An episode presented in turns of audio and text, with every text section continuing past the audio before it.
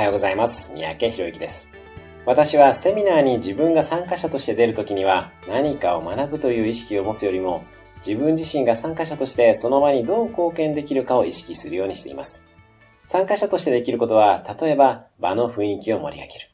自分なりに周りの参加者の方に適切な情報を提供する。会場に花を届ける。自分のためだけではなく、他の参加者のためになるような質問をする、などがあります。お金を払ってセミナーに参加すると、ついついテイクをする意識になりがちですが、こうしてギブの意識を持っている方が、返っているものが多くなったりします。その最たる例が、講師の方とその後一緒に仕事をするようになることです。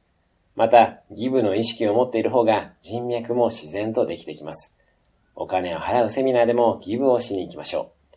ギブをしに行くと不満になることはありえません。